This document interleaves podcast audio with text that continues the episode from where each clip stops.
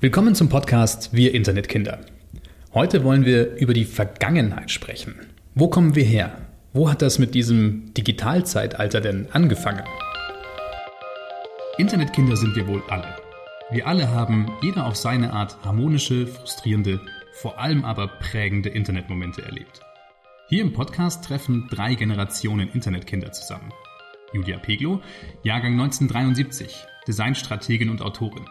Ihre Verlegerin vom Verlag Hermann Schmidt, Karin Schmidt-Friedrichs, Jahrgang 1960 und ich, Benedikt Gradl, Journalist und Jahrgang 1991. Wir begeben uns auf eine Reise durch die Zeit. Und unser Reiseführer ist das neue Buch von Julia, Wir Internetkinder. Vom Surfen auf der Exponentialkurve der Digitalisierung und dem Riss in der Wirklichkeit einer Generation. Egal welcher Generation du angehörst. Millennials, Boomer oder Digital Native. Tritt einen Schritt zurück und stell dir mit uns die Frage, wie erlebst du unsere Zeit wirklich? Ja, hallo Karin, hallo Julia, schön, dass wir wieder zusammensitzen.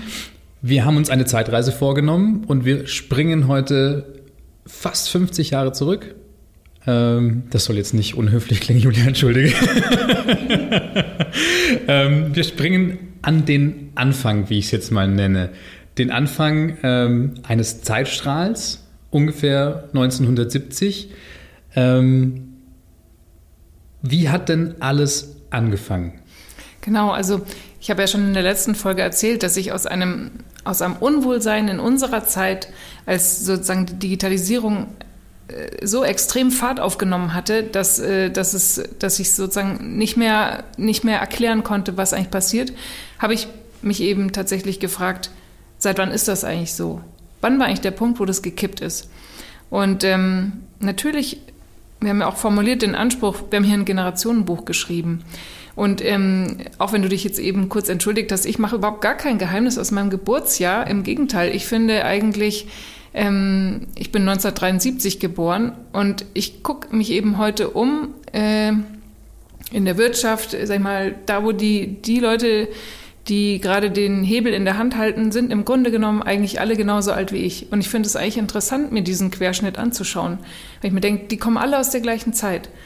Die sind alle eigentlich im gleichen Duktus oder Takt aufgewachsen wie ich. Die sind alle durch einen irren Zufall in diese Zeit hineingeboren und die sind alle zufälligerweise in dem Jahr geboren, in dem im Grunde genommen auch das Internet entstanden ist. Also hakt mich jetzt nicht auf 1973 fest, aber es ist, das ist, sag mal, die, das frühe, die Urform des Internets, das ARPANET kommt, glaube ich, ist, glaube ich, seit 1969 gab es dieses Regierungsprogramm.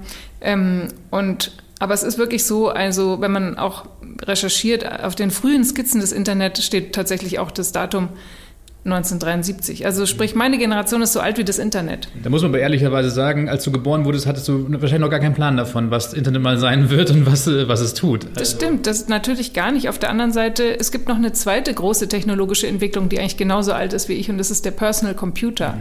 Und ich hatte tatsächlich insofern schon Berührungspunkte, als dass mein Vater Nachrichtentechniker ist mhm. und ähm, auch schon seit ich denken kann, äh, einen Computer, zum Beispiel eine Apple Lisa mhm. auf, seinem, auf seinem Schreibtisch stehen hatte.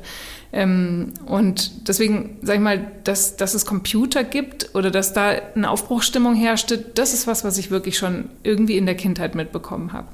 Verrückterweise ist es ja auch so, dass Computer und das Internet sind zwei Entwicklungen, die anfangs überhaupt nichts miteinander zu tun hatten.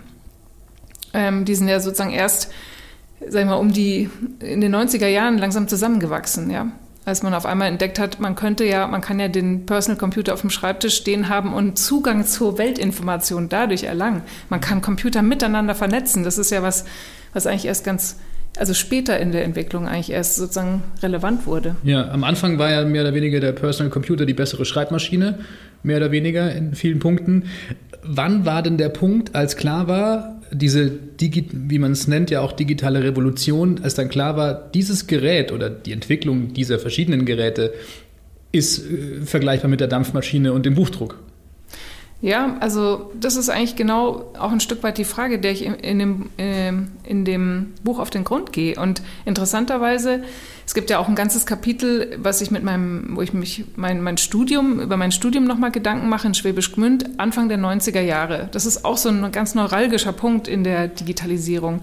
Und ohne es damals zu wissen, ähm, habe ich ja sozusagen von Anfang an habe ich mich mit den Programmen äh, der, des Desktop-Publishings zum Beispiel auseinandergesetzt, hatte schon im zweiten Semester meinen ersten Apple Macintosh selber auf dem Schreibtisch stehen, nicht wissend, dass zur gleichen Zeit ähm, der, das Desktop-Publishing im Grunde genommen das alte Setzerhandwerk äh, disruptiert hat. Mhm. Also da ist ja eine ganze Berufsgruppe praktisch ähm, von, der, von der Bildfläche verschwunden oder wurde eben ausgehebelt. Und das ist tatsächlich vergleichbar mit den großen Entwicklungen der Industrialisierung ist ja ganz bekannt. Die Geschichte, die Erfindung des, der Feinspinnmaschine äh, hat ja in England äh, im 19. Jahrhundert die Weber auf den Plan gerufen. Ja. Und die Bewegung der Luditen, die Maschinenstürmer, die gesagt haben, ihr nehmt uns unser Handwerk weg, ihr nehmt uns unser Wissen weg und damit auch unsere Freiheit, im Grunde genommen über unsere eigene Arbeit zu entscheiden. Insofern gibt es schon ähm, immer wieder Parallelen, denke ich, zwischen, diesen, zwischen der Disruption des Industriezeitalters und des Digitalzeitalters. Ja. Nur dass eben im Buch entwickle ich ja auch die These, dass wir ja ironischerweise eigentlich noch im Industriezeitalter feststecken, äh, obwohl es, es war eben dazu mal auch eine revolutionäre Zeit mit vielen neuen Ideen. Und ironischerweise ist das eigentlich der Ballast oder dieser betonschwere Boden, wo wir heute feststecken und äh, deswegen im Grunde genommen auch die Möglichkeiten der Digitalisierung zumindest in den Unternehmensstrukturen oftmals gar nicht so nutzen können. Mhm. Ja, aber wir sind noch in der Rückschau, also wir kommen schon wieder ganz, ganz zügig in die Gegenwart, da wollen wir noch gar nicht hin. Karin, wie war es für dich? Du bist äh, ein gutes Stück älter als wir beide. Wie war dieser Punkt für dich? Du hast 1973 beziehungsweise dann oder auch vielleicht 1980 schon viel bewusster erlebt als also ich sowieso. Ich war noch gar nicht geboren. Julia, du warst gerade irgendwie in der Grundschule. Wie hast du die Zeit erlebt? Mir ist witzigerweise gerade, als du erzählt hast, Julia, etwas eingefallen, was ich dir, glaube ich, auch noch nie erzählt habe. In deinem Geburtsjahr habe ich, ich war ähm, bei uns zu Hause das Vaterkind und ich war, war und bin notorisch neugierig. Also egal, wo ich irgendwie reinkommen darf, gehe ich rein und muss unbedingt alles lernen. Und mein Vater arbeitete 1973 im Wirtschaftsministerium und ich wollte immer da sein. Dabei konnte man da ja gar nichts sehen. Also es gab ja keine Werkbänder oder sonst was. Es waren Büros und ich glaube, ich habe auch ein bisschen genervt, aber der konnte mir das nicht immer abschlagen und manchmal bin ich dann dahin und die hatten einen Computerraum, also ein, und der war riesig groß und da waren unvorstellbare Schränke. Also ganz, ich, ich war halt auch noch ein bisschen kleiner, aber, ähm, aber es war wirklich bombastische Geräte. Und weil ich dann so neugierig war und weil ich auch keine Ruhe gab, durfte ich dann an diesem Computer spielen. Und da hatten die ein Testprogramm, das hieß Mondlandung. Und da musstest du irgendwie gucken, also weil 69 war ja der, die Apollo 11 gelandet. Und du warst dann eben in so einem, in so einem Apollo und musstest halt auf dem Mond landen, ohne dass das zerschellt. Und das, dabei hattest du Energie und Flughöhe und Geschwindigkeit. Ganz genau kann ich es dir nicht mehr sagen. Und das wollte ich am liebsten, also ich wäre da eingezogen, die hätten mich da einsperren können, ab und zu mal ein Wurstbrot reinreichen. Ähm, ich wäre da geblieben. Und das war aber damals ein hermetisch abgeriegelter Bereich und ich hatte immer so das Gefühl, ja, das ist irgendwie was ganz Verrücktes. Und dagegen, weil ich ja so neugierig war, guckte ich mir eben, wenn ich da mit durfte, ähm, Fertigungsstraßen. Ich war mal hier bei BMW angucken, da war so die Theorie, baut man Autos, also jeder macht immer denselben Handgriff und dann gab es so eine neue Theorie über Zusammenarbeit, dass man lieber Arbeitsgruppen zusammenbauen lässt, weil dann passieren weniger Fehler und es ist weniger monoton. Also genau das, was du gesagt hast, die alte und die neue Welt, habe ich circa in deinem Geburtsjahr als ähm, damals dann irgendwie Zwölfjährige ähm, mitbekommen. Natürlich noch mit zwölf hat man das Gefühl, man versteht die Welt, aber wenn man älter wird, hat man nicht mehr das Gefühl, dass man mit zwölf die Welt verstanden hat. Aber es hat mich unheimlich beeindruckt. Aber das war eben auch die Zeit, wo dann Biblis 1 ans Netz ging. Man glaubte mit Atomkraft, jetzt hätte man sich von den ölexportierenden Staaten freigeschwommen. Es war Ölkrise, autofreie Sonntage und sowas. Und es war eben noch voll diese Öl und also die Stahlindustrie wackelte dann kurz danach ein bisschen. Aber wir waren volle Kanne im Industriezeitalter. Und dieser Ausflug in den komischen Computerraum, den hatte ich ehrlich gesagt gar nicht mehr auf dem Radar. Mhm. Und als du das geschildert hast, dachte ich, ja, das war die Zeit. Das ja. war genau ja. das, womit man sich damals beschäftigt hat. Und mein Vater hatte einen Weltenempfänger auf dem Schreibtisch stehen. Es war ein monstergroßes Radio, mit dem konntest du irgendwie amerikanische und sonstige Sender hören. Habe ich immer dran rumgespielt. Also der, der, Weg in den Raum war nicht nur haptisch, sondern tatsächlich auch sinnbildlich eine Mondlandung oder eine Mo Reise zum Mond aus der Industrie. ähm, aber tatsächlich muss man ja sagen, auch wenn die bei BMW zum Beispiel versucht haben, irgendwie zu neuen Ideen zu kommen, sie sind ja wieder zur Fertigungsstraße zurückgekommen, nach wie vor. Also viele Dinge haben wohl nicht so gut funktioniert, manche Ausflüge. Ähm, du hast es schön beschrieben, mit dem wir stecken, wir haben wahnsinnig viele neue Tools stecken aber total fest in diesen Strukturen drin. Woher kommen denn diese Strukturen? Was sind es, diese, also du hast sie ein bisschen beschrieben, Karin, gerade diese Strukturen des ähm, Industriezeitalters. Wieso konnten wir die denn nicht ablegen? Also ich meine, die, wir hatten, wir haben in den letzten 40, 50 Jahren wahnsinnig viele neue Tools und Technik, Gadgets entwickelt. Wieso stecken wir nach wie vor in diesen Strukturen drin? Na, ich glaube, eigentlich ist die, die Erkenntnis, die dahinter liegt, ist einfach ähm, zwar ent, zwar kommen neue Gedanken in die Welt, neue Denkweisen kommen in die Welt, aber zum einen brauchen diese Gedanken unheimlich lange, um sich wirklich durchzusetzen. Also das sieht man zum Beispiel daran, dass ja die, die Bibel äh, der, des New Work ist, von Fritjof Bergmann ist vor 40 Jahren geschrieben worden. Ja? Und heute diskutieren wir New Work und denken irgendwie so, wow, das sind irgendwie total neue, fancy Ideen. Aber die Idee ist eigentlich viel älter. Und ebenso ist es eben auch so, jede neue Generation, die sozusagen anfängt, ähm, die in die Welt raus startet und, und irgendwo auch denkt, dass sie was verändern möchte, fängt natürlich nie auf einem weißen Blatt Papier an, sondern sie trifft natürlich auf eine Welt, die schon Jahrzehnte, Jahrhunderte, Jahrtausende existiert. Ja, die Strukturen, in denen wir uns heute bewegen. Also ich versinnbildliche mir das eigentlich immer so, dass wir im Grunde genommen laufen wir ähm, ja ständig auf den Schultern der Vergangenheit rum. Also auch unsere Städte sind ja Jahrhunderte alt. Und so ähnlich ist es eben auch mit Unternehmensstrukturen. Die stammen halt aus einer anderen Zeit. Ähm, jeder, der mal ein Unternehmen gegründet hat, weiß auch, dass es unglaubliche Mühen macht, diese Strukturen zu errichten. Ja? Und das ich sag mal, der Fluch äh, jedes Unternehmers liegt eigentlich darin, dass diese Strukturen einen eigentlich auch, die, dass man sie braucht, einfach um, sag ich mal, Arbeit zu organisieren, aber dass sie einen zum anderen auch oft eben daran hindern, flexibel weiter zu agieren oder frei zu denken. Das ist einfach ein Dilemma, im Grunde genommen ein philosophisches Dilemma, in dem jeder steckt. Ich würde aber sagen, dass das jetzt in der Digitalisierung auch nochmal eine neue Dimension bekommen hat. Und jetzt erzähle ich dir dein Buch, wer bin ich? Aber ähm, ich finde, du schilderst das an so einer Stelle. Also es ist immer wieder der Moment, wo ich denke, da habe ich genau verstanden, was passiert. Wie du im Studium bist und wie drei Kommilitonen von dir plötzlich die erste Internetanwendung präsentieren in einem Zwischengeschoss, wo dann schon irgendwie Internet war. Und die Profes ein Professor Entschuldigung, dass ich dir jetzt dein Buch erzähle. Ein Professor sagt so irgendwie, können Sie die Schrift, also die Schrift ist aber ein bisschen klein und versteht eben gar nicht, was passiert. Und das, das war der Moment im Buch, wo ich gedacht habe, ja, wir definieren Digitalisierung als Technik, aber es ist die Umkehr von Hierarchie. Der Student erklärt dem Prof und du stehst im Publikum und verstehst und wirst Zeuge, die verstehen nicht, was wir hier tun. Also die Studenten werden Dozenten und die Professoren werden Studierende.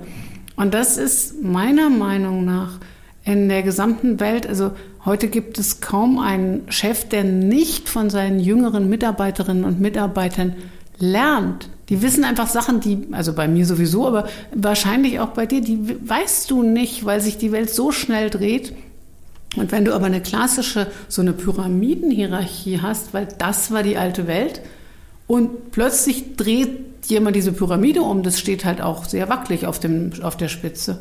Und das ist für mich so das Bild.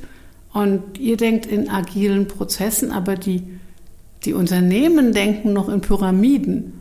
Und das kann nicht klappen. Entschuldigung, ja. jetzt habe ich dich unterbrochen. Kein, kein Problem. Ja, das ist eben, im Grunde genommen ist das eben auch, das ist ein Culture Clash. Also da treffen einfach zwei widerstrebende Kräfte aufeinander. Äh, das eine sind eben, sag ich mal, die alten Organisationsstrukturen, die zum Beispiel äh, in diesem berühmten Buch aus, äh, von 1912, glaube ich, von, von Taylor definiert wurden, The Structures of Scientific Management. Und, und wir mit unseren digitalen Tools, dem agilen Arbeiten, diese beiden Kräfte treffen aufeinander und in diesem Kreuzfeuer befinden wir uns eigentlich seit, seit ein paar Jahren in der geschäftlichen Welt. Und ich denke, auch daher kommt eigentlich dieses Gefühl des permanenten Kraftakts. Vor allem für Menschen in, in, Unternehmensstrukturen. Das ist vielleicht für, für Leute, die frei arbeiten, ist es ein bisschen anders. Aber für Leute, die in diesen Strukturen stecken und mit digitalen Tools arbeiten, die erleben dieses Dilemma eigentlich jeden Tag und zerreiben sich im Grunde genommen auch ähm, mit dem Einsatz ihrer persönlichen Kräfte genau darin. Und, und dieses Gefühl des Kraftakts was ich eben bei vielen Leuten in Unternehmensstrukturen in den letzten Jahren beobachtet habe, kommt also ganz stark davon, dass man diesen beiden Kräften ausgesetzt ist. Ja. Karin, du hast es gerade total schön auch gesagt mit dem ähm, Umkehr der Hierarchie. Ich habe so das Gefühl, auch ich habe mir mit, mit, großer Begeisterung ganz hinten in, in deinem Buch, Julia, ist hier dieser Zeitstrahl ähm, gelesen. Und ich, äh, wenn ich mir diesen Zeitstrahl so durchschaue, die Geschichte der Digitalisierung ist doch eigentlich eine Geschichte des immer autonomer Werdens, oder? Also ich schaffe es mit Technologie, mich aus einer Struktur, aus einer Abhängigkeit zu befreien, zumindest am Anfang. Also ich schaffe es mit einem, äh, mit einem Tool, äh, Grenzen zu überwinden. Ich kann Ko Kommunikation herstellen und dadurch ähm, auch irgendwie die Hierarchie aufbrechen. Ist es nicht so? Ich schaffe mir mehr Freiheit. Ja, im, im, Gegenteil, du schaffst dir nicht nur mehr Freiheit, sondern du brauchst dann eigentlich auch die Freiheit, um deine Ergebnisse hinzukriegen. Das funktioniert aber nicht in, in dem Denken, wo es zum Teil in Unternehmen noch das Wort Überstunde gibt. Also du, du redest über Homeoffice und du redest über Überstunde, bitte, da ist was verrutscht. Und wir sitzen hier mit Laptops und arbeiten mobil und trotzdem ähm, haben, wenn jetzt nicht Corona gekommen wäre, wäre morgens immer noch alle Straßenbahnen verstopft und Autobahnen und alles Bahnen, ähm, weil alle in ihr Büro fahren, um, mit ihrem Laptop im Rucksack. Mhm. Also da, da sind Sachen, und ich glaube, das liegt daran, dass wir wirklich immer wieder gedacht haben, die Unternehmen haben ja dann auch zum Teil so Digital-Units, die sitzen dann in einem anderen Stockwerk. Nein, die, das sind nicht irgendwie andere getrennte Menschen, sondern das ist etwas, was alles von uns durchdringt. Unser Einkaufsverhalten, unser Nachrichtenaufnahmeverhalten, unsere Kontaktaufnahme, unser in Kontakt bleiben. Und ich glaube, das ist was, was wir unbewusst natürlich ahnen. Also es ist nichts Neues, aber das fasziniert mich an deinem Buch so, dass du das systematisch aufbereitest. Was passiert da eigentlich? Mhm. Ja, Und es hab, passieren komische Sachen. Also ja, es passieren komische Sachen. Ich denke eben auch, wir haben ähm, im Grunde genommen die Implikation der Digitalisierung einfach noch nicht, mal, nicht sauber durchdacht, noch nie zu Ende gedacht. Ähm, da gibt es eben oft diesen äh, so einen Alibi-Reflex, der nach, nach Technologie oder nach technischen Tools zu rufen, statt das einfach mal wirklich zu durchdenken, was bedeutet das eigentlich? Also ähm, es gibt aber noch einen anderen Aspekt, warum sich die Pyramide, wie wir sie eben genannt haben, umgekehrt hat. Das möchte ich hier schon mal als Stichwort reinschmeißen, weil irgendwann kommen wir da bestimmt auch heute noch hin. Der, der, der Grund, warum das auch passiert ist, warum sich Hierarchien umdrehen, ist im Grunde genommen auch, dass das Wissen, dass das Wissen transparenter geworden ist. Ja, ich glaube, jahrhundertelang der war Zugang. halt der Zugang mhm. zu Wissen, aber auch das Wissen selber. Jahrhundertelang hat man, galt immer sozusagen diese alte Maßgabe, Wissen ist Macht. Und die Menschen, die das Wissen hatten, haben alles daran gesetzt, dass es eben nicht publik wurde, ihr eigenes Wissen. Ich habe zum Beispiel neulich ein, ein Buch über Kartografie gelesen, da habe ich drin gelesen, dass früher Landkarten waren, war, war ein absolutes Politikum. Staaten, die Landkarten haben zeichnen lassen, haben die unter Verschluss gehalten, weil sie natürlich dem Gegner den, äh, keine, keine, kein Wissen über terrestrische Gegebenheiten äh, äh, zur Verfügung stellen wollten, um nicht am Ende da durch irgendwie militärisch oder militärstrategische Nachteil oder ins Hintertreffen zu geraten. Also Wissen wurde immer unter Verschluss gehalten und seit aber Wissen in Daten abgespeichert wird und so flüssig geworden ist, äh, hat das natürlich eine unglaubliche Transparenz von Wissen zur Folge. Und das sieht man ja, also ich sag mal, in den spektakulären Beispielen, wenn immer mal, wenn mal wieder riesige wenn mal wieder Daten geleakt sind äh, oder Julian Assange eben in äh, Mitte der oder Anfang der, der 10er Jahre äh, WikiLeaks gegründet hat, Das heißt, heute können auch Unternehmen keine streng geschlossenen Bastionen mehr sein. Auch alte Hierarchien können sich eigentlich nicht mehr aufrechthalten, weil das Wissen dafür viel zu flüssig ist. Und, ähm, und noch dazu, es sollte es auch nicht sein, weil Wissen muss fließen. Und ähm, wenn ein Unternehmen, sag ich mal, innovativ denken will, muss es eben auch alles daran setzen, den Wissenskreislauf sozusagen bestmöglich fließen zu lassen und eben sich weiterentwickeln zu lassen. Ich weiß nicht, ob wir zu weit abdriften. Nein, ich finde das gerade ganz großartig mit dem, mit dem ähm, Verflüssigen oder mit dem, ähm, ähm, mit dem großen Zugang und der, äh, zum Wissen, weil das ist ja, glaube ich, auch was, was aus diesem Zeitstrahl irgendwie seinen, seinen, seinen Punkt findet. Also es muss nicht unbedingt, also klar, das der ganz große Punkt, den wahrscheinlich jeder kennt, ist die Gründung von äh, Wikipedia, wo am Anfang, ich erinnere mich, äh, bei mir noch in der Grundschule so, nee, also mit, äh, mit Wikipedia darfst du kein Referat Quelle, halten. Ne? genau. Das, wo ich mir denke, was? Also wenn heute jemand sagt, Wikipedia ist keine Quelle, ähm, was? Heute ist Wikipedia eine Insel der Wahrheit im im Netz. Ja, genau. das muss man ja wirklich sagen. Und das ist übrigens ein Kollektivprojekt. Das ist ja das Besondere daran. Ich habe noch ein Beispiel auch für, für den Wissensfluss. Ähm, früher war es so, wenn Unternehmen Fachzeitschriften hatten. Dann hatten diese Fachzeitschriften einen Laufzettel. Also es war klar, wer kriegt die zuerst? Der Chef oder die Chefin, also meistens der Chef. Und erst wenn der das gelesen hatte, dann ging das weiter an die nächste Stufe. Also das heißt, ich konnte in meinen frühen Chefinnenjahren sicher sein, dass ich das, was in der Buchbranche passiert, vor meinen Mitarbeitern weiß.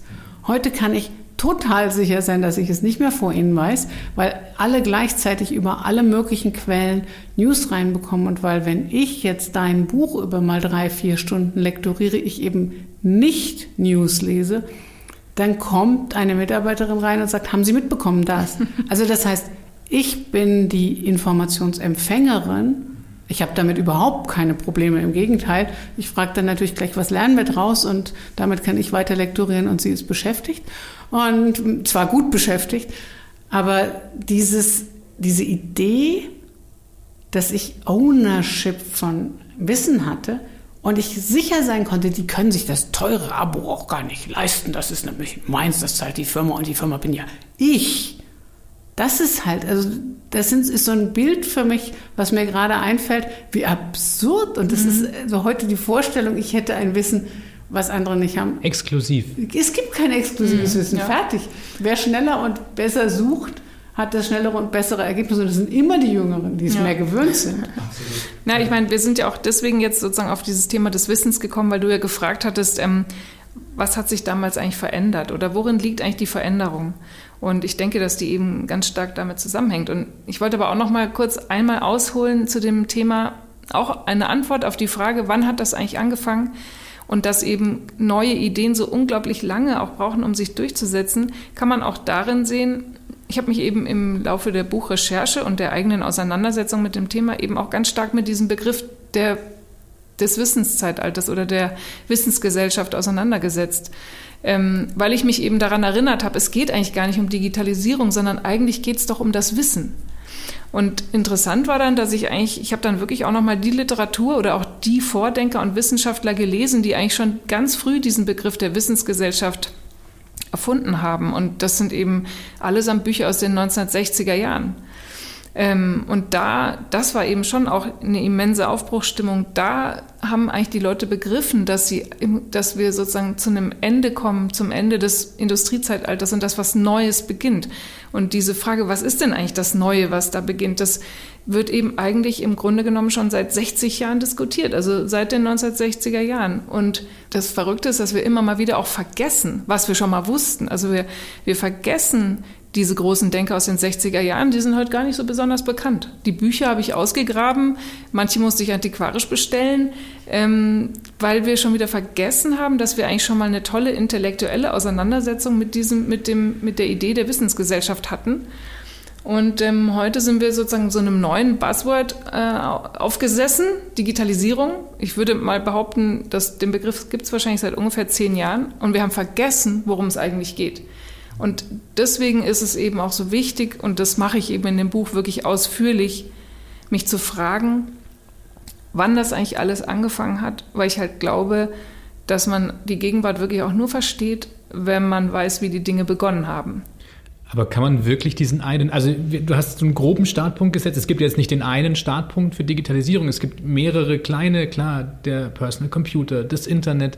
Aber ich finde, dieser Zeitstrahl, es sind ja alles kleine Starts oder kleine Katalysatoren, Booster für diese Entwicklung. Ähm, weil diesen einen Start kann man vermutlich einfach auch nicht finden, oder? Nee, überhaupt nicht. Im Gegenteil, deswegen ist es ja auch alles so kompliziert. Und ich würde auch wirklich sagen, natürlich ist das Buch auch keine chronologische Abhandlung über die Entstehung des Digitalzeitalters. Im Gegenteil, eigentlich ist es eben kompliziert, weil alles mit allem verwoben ist. Und es ist eben auch nicht so, wie, wie man jetzt, wenn man die letzten fünf Minuten unseres Gesprächs betrachtet, meinen könnte, dass es immer die Erfindung von einer Technologie ist, die dann was vorangebracht hat. Im Gegenteil, eigentlich versuche ich im Buch auch zu verstehen, wie wir als Generation drauf waren. Wie war, was haben wir eigentlich für ein Leben geführt und warum lagen bestimmte Dinge einfach schon zum Greifen nah in der Luft? Gibt ja auch zum Beispiel so ein, ein London-Kapitel Ende der 90er Jahre, wo, wo ich eigentlich im Nachhinein verstehen kann, so ein Lost in Translation-Gefühl, wo ich verstehen kann, da waren Leute, da waren Millionen junger Leute sind aufgebrochen, sind vielleicht schon ins Ausland gegangen, waren in großen Städten unterwegs, aber waren alle alleine. Mutterseelen alleine. Und es gibt wirklich nicht keine so elementares Einsamkeitsgefühl, wie wenn du alleine in einer Millionenstadt bist. Wo alle zu Hause sagen, boah, toll, du bist in London, du bist in Tokio, wie geil. Aber du bist dort und denkst, verdammt, ich bin einfach nur ein Einzelpartikel zwischen sechs Millionen anderen. Und wir hatten aber nicht die Tools, wir hatten das Lebensgefühl, wir haben auch schon vielleicht viel fotografiert, aber wir konnten diese Bilder nicht teilen. Wir konnten unsere Erlebnisse nicht teilen, ähm, wir konnten uns nicht miteinander vernetzen. Und irgendwo entwickle ich zum Beispiel daraus die, die These, dass Social Media ist das Tool, was dieses riesige Bedürfnis befriedigt hat. Ja, also ich glaube, was du beschreibst, ist, jeder erinnert sich natürlich an die technischen Punkte. Also wann habe ich mein erstes Facebook-Profil oder das mein Facebook-Profil aufgemacht oder wann hatte ich mein erstes Schüler-VZ, oder? Der Schüler-VZ, Lokalisten. oder wann hatte ich mein erstes iPhone? Ja, genau. Die, die Dinge merkt man sich, aber ich glaube, die, dieses Bedürfnis davor, warum habe ich, also oder warum ist es entstanden, entsteht ja aus einem Negativgefühl raus oder aus einem Drang oder aus einem Bedürfnis, das damit gestillt wird. Deswegen glaube ich, ähm, äh, kam auch unser Gespräch gerade zustande, weil jeder, die Eckpunkte, die Lösung des Problems oder dieses, der Schlüssel in die Welt, also mein erstes Smartphone mit dann Internet, hat lange gedauert, aber war dann ein Schlüssel in die oder ein Zugang in diese Welt der Vernetzung. Deswegen habe ich es mir gemerkt. Ja. Ja, genau. Ja, weil es auch so ein sichtbares Symbol halt ist. Ja. Aber es würde mich mal interessieren, wie alt warst du, als du dein erstes Smartphone äh, bekommen hast oder gekauft hast? Also Smartphone ist natürlich relativ, ist natürlich auch wieder die Definition, wann ist ein Smartphone ein echtes Smartphone? Also ich war ja schon stolz, als ich mal ein äh, Farbdisplay auf meinem äh, Handy hatte. Ich glaube, mein erstes echtes Smartphone, puh, 2008. Wie alt warst du da? 16. 16, ja. ja. Und das war elementar. Also erste Freundin, erstes Konzert, das sind die Dinge, die, die will ich festhalten. Ja. Ja, schauen, ich war zum Beispiel, also mein erstes iPhone habe ich gekriegt zwischen meinen beiden Kindern. Also mein erster Sohn ist Jahrgang 2006, mein zweiter 2008 und das iPhone kam 2007. Mhm. Sprich, ich habe mein erstes iPhone ähm, mit Anfang 30 bekommen. Mhm. Ähm, und ich finde, das ist eben auch das, was ich an dem Buch so, was dahinter eigentlich steckt und warum ich warum mich auch sehr interessiert, wie bestimmte Leute und auch wir heute zu dritt ja. sozusagen bestimmte, also unsere Zeit wahrnehmen, weil es macht ja natürlich einen riesigen Unterschied, ja. ob du mit 16 ein iPhone bekommst, mit Mitte 30 ein iPhone kriegst oder mit 50. Ja. Ja, und also was auch dazu kommt, ich habe 95 mit knapp 35 mein erstes überhaupt Handy bekommen. Und das weiß ich wie heute, das war kurz vor der Buchmesse und das war das erste Mal, dass ich unsere Töchter zu Hause alleine gelassen habe und ich war den ganzen Tag von morgens bis sehr spät abends auf der Buchmesse und natürlich passierte irgend und ich habe gesagt, das mache ich nur, wenn ich, das war damals dieser dicke Nokia-Knochen, der heute so ein bisschen ähm, wieder ein gewisses äh, ja, Revival in manchen Kreisen feiert. Und es war irre teuer. Das war ganz, ganz, ganz teuer, auf diesem Ding anzurufen. Und es war auch teuer, so ein Teil zu haben. Und Frauen hatten sowas nicht. Das hatten, also, es hatten Manager und die sprachen auch ganz kurz und ganz abgehackt und ganz in so einer komischen Sprache. Und ähm, ich habe gesagt, ich kann aber nur auf die Buchmesse die ganze Zeit, wenn ich so ein Ding habe. Und habe den Kindern die Nummer gegeben und gesagt, aber nur anrufen, wenn was ist. Und dann war irgendein Kuscheltier. Irgendein Tierchen war nicht da. Und meine Tochter, die auch Julia heißt, rief an und das war für sie ein echtes Drama. Das Tier war weg. Also es war kein lebendiges Tier, sondern ein Stofftier. Man hätte das Problem auch am Abend lösen können, aber Auf gar keinen Fall. Und ich ging durch diese Buchmessengänge und habe gesagt, ach Schnuffchen, ach Pupu, Mensch, wir finden das wieder. Das Flecki ist weg und das wird irgendwie wieder auftauchen. Und jetzt kannst du dir nicht mit den, ich weiß nicht, wie viele anderen Kuscheltieren gerade spielen, das muss doch nicht das sein. Und die Menschen, die mir entgegenkamen, waren, die drehten sich um, weil niemand sprach mit einem Handy, mit schräg gelegtem Kopf und sichtlich ein Kind, mit einem Kind, also das ist doch nicht diese Gebühren wert. Und heute hängt meine Mutter, die noch lebt, irgendwo mit FaceTime mit genau dieser Julia, die halt wieder älter geworden ist. Also wir reden nicht über Technik, wir reden über Kommunikation. Ja. Das ist genau das, was du sagst. Wir, wir denken, es liegt am iPhone, aber das iPhone ist erfunden worden, weil wir diese Bedürfnisse hatten und weil irgendjemand die kluge Vorahnung hatte, dass man das alles kombinieren könnte. Und wir erinnern uns, an, uns ans iPhone oder an das, aber eigentlich ging es darum, irgendwie an den Eltern vorbei mit der Freundin oder der Flamme oder was weiß ich wem zu schreiben, während bei mir rief noch jemand an und meine Mutter wusste sofort, wer es war. Aber ich muss der Vollständigkeit trotzdem fragen, Karin, dein erstes Smartphone tatsächlich, wann war das? Das war das iPhone relativ bald, das kam 2007, ne? Mhm. Also dann, dann habe ich das wahrscheinlich entweder 2007 oder 2008. Also ich ich bin schon, das denkt man immer gar nicht, weil wir so Papierbücher machen. Ich bin fahre ziemlich auf so, so Techniksachen ab und hatte das auch lange vor Bertram, war ich sehr stolz drauf und ähm, habe mit dem auch eine Weile von morgens bis abends gespielt. Also ich fand das irre, das zu haben. Also die Möglichkeiten, ich weiß noch, von idiotischen Apps, mit denen man Bier trinken spielen konnte. Also ich hatte dann auch alle Apps, die, die quatschigsten, dummsten Apps, die man nur so haben konnte und ähm, das war, war auch ein Statussymbol. Also ich fühlte mich hip und, und gut und ja, das war, das war echt toll. Ja, ich, absolut. Ähm, ich frage mich jetzt nur, was für, ich glaube, es sind für unterschiedliche Altersgruppen unterschiedliche Vehikel. Für mich war es damals absoluter Schritt in die absolute Freiheit. Also für mich war das ähm, Genau, ich kann mich mit Freunden vernetzen, ohne dass irgendwo ein Festnetz sein muss oder ich ein Münztelefon benutzen muss, weil ja, oder ich äh, erklären muss, warum jetzt oder meine Mutter erklären muss mit der äh, Einzelverbindungsabrechnung, warum ich jetzt um 23 Uhr abends so lange mit wem auch immer telefoniert habe. Wer ist das denn? Also für mich war das grandios wichtig. Für mich war es Freiheit. Was war es für euch? Also für mich war es ganz klar vor allem ähm, also telefonieren ist ja schon länger so ein Hygienefaktor. Für mich war es vor allem fotografieren. Also ich habe ähm, eben in, das beschreibe ich ja ganz ausführlich in diesem London-Kapitel 1999, dass ich mir die Stadt dann so erarbeitet habe, dass ich permanent angefangen habe zu fotografieren. Und damals gab es eben auch schon diesen, ähm, diese Bewegung in der Fotografie, dass man nicht mehr mit Mords-Equipment rumgelaufen ist, sondern angefangen hat, aus der, Hüste, aus der Hüfte zu schießen. Da gab es ja diese lomographische ähm, Bewegung zum Beispiel. Sprich, ich hatte mir dort schon angewöhnt, eine kleine Kamera immer dabei zu haben. Ähm, weil ich eben nicht eigens gesagt habe, so heute mache ich mal Fotos, sondern ich habe einfach gelebt und permanent dabei fotografiert und hatte damals eben so eine Xus dabei. Es war noch ein Kleinbildformat, noch ein analoges Kleinbildformat. Und als das Smartphone, also das iPhone dann kam, hatte das ja, also was für mich mit das Wichtigste war, ist, dass ich dann sozusagen weiterhin meine Gewohnheit aufrechterhalten konnte, permanent ähm, eine Kamera dabei zu haben. Und diese Bilder dann eben auch sehr bald, äh, weil ich sag mal, die, die ersten Bilderteil-Apps kamen, folgten ja dann schon auf dem Fuße. Also mhm. kaum war das iPhone da, gab es irgendwie Flickr und schnell dann auch Instagram und so weiter. Ähm, das heißt, Bilder ständig fotografieren und Bilder teilen. Das war, das war für mich eigentlich mit so ein, ein wesentliches Ding, was ich mit dem iPhone gemacht habe. Und was man dann daran aber auch ganz gut sehen kann oder was eigentlich diesen Bruch auch illustriert, ist, wenn man mal drüber nachdenkt, wie viele Fotos existieren eigentlich von dir selber als Kind. Von mhm. mir selber kann ja. ich das ziemlich genau sagen, weil ich habe so ein typisches 70er Jahre Fotoalbum, wo die Abzüge schon langsam vergilben, weil mit so Knisterseiten dazwischen. Ja, und dann hat es so Knisterpapier dazwischen mit so einem 60er Jahre Muster und ich könnte mal sagen, die Fotos, die von mir als Kind gemacht worden sind, die kann ich nicht an zwei Händen abzählen, aber es sind wirklich nicht viel mehr als wahrscheinlich 40, 50 Fotos. Mhm. Eine ganze Kindheit und wenn ich heute gucke in meiner Cloud, also ich habe allein schon im ersten Lebensjahr von meinem ersten Sohn 10.000 Fotos nur von ihm gemacht, ja.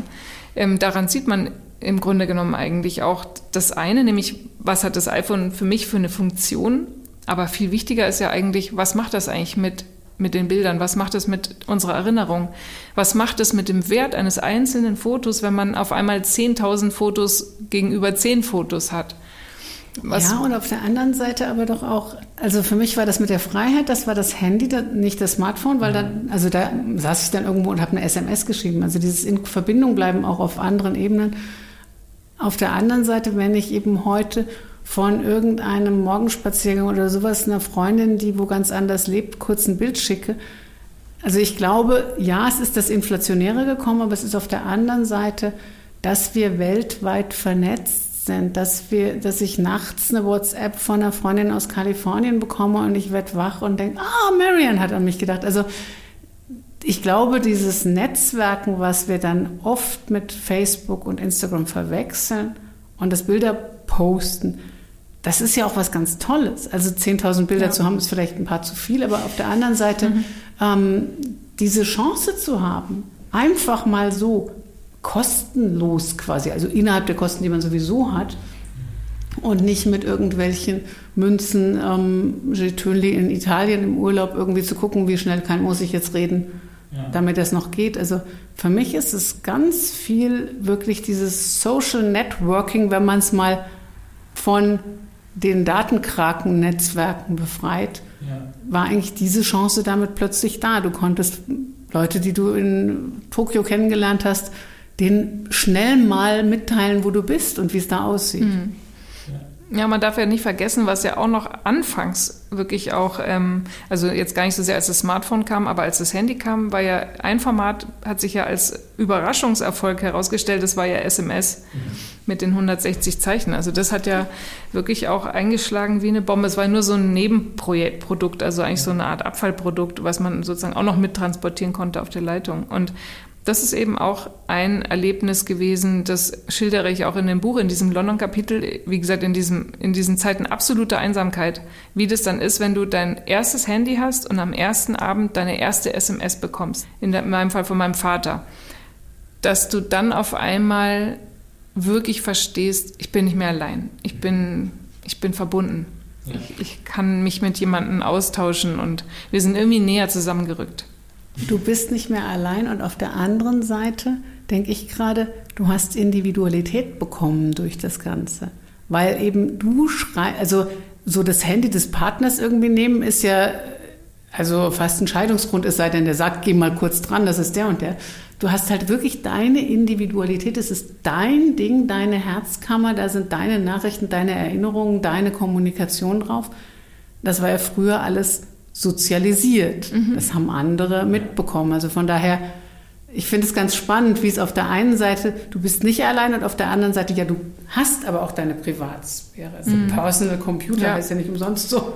Ja. Ja, also das Verrückte ist ja, wenn man sich mit der, mit, sag ich mal, der Digitalisierung auseinandersetzt, kommt man eigentlich permanent auf solche Paradoxa. Also es ist mhm. immer nie das eine oder das andere. Es ist immer alles gleichzeitig und alles irgendwie verworren. Also wir sind endlich vernetzt und trotzdem sind wir vielleicht auch so einsam wie nie zuvor. Wir sind endlich nicht mehr alleine, aber also diese Widersprüchlichkeiten, auf die stößt man eigentlich ständig, wenn man, wenn man sozusagen die, die Digitalisierung konsequent durchdenkt, was sie eigentlich bedeutet.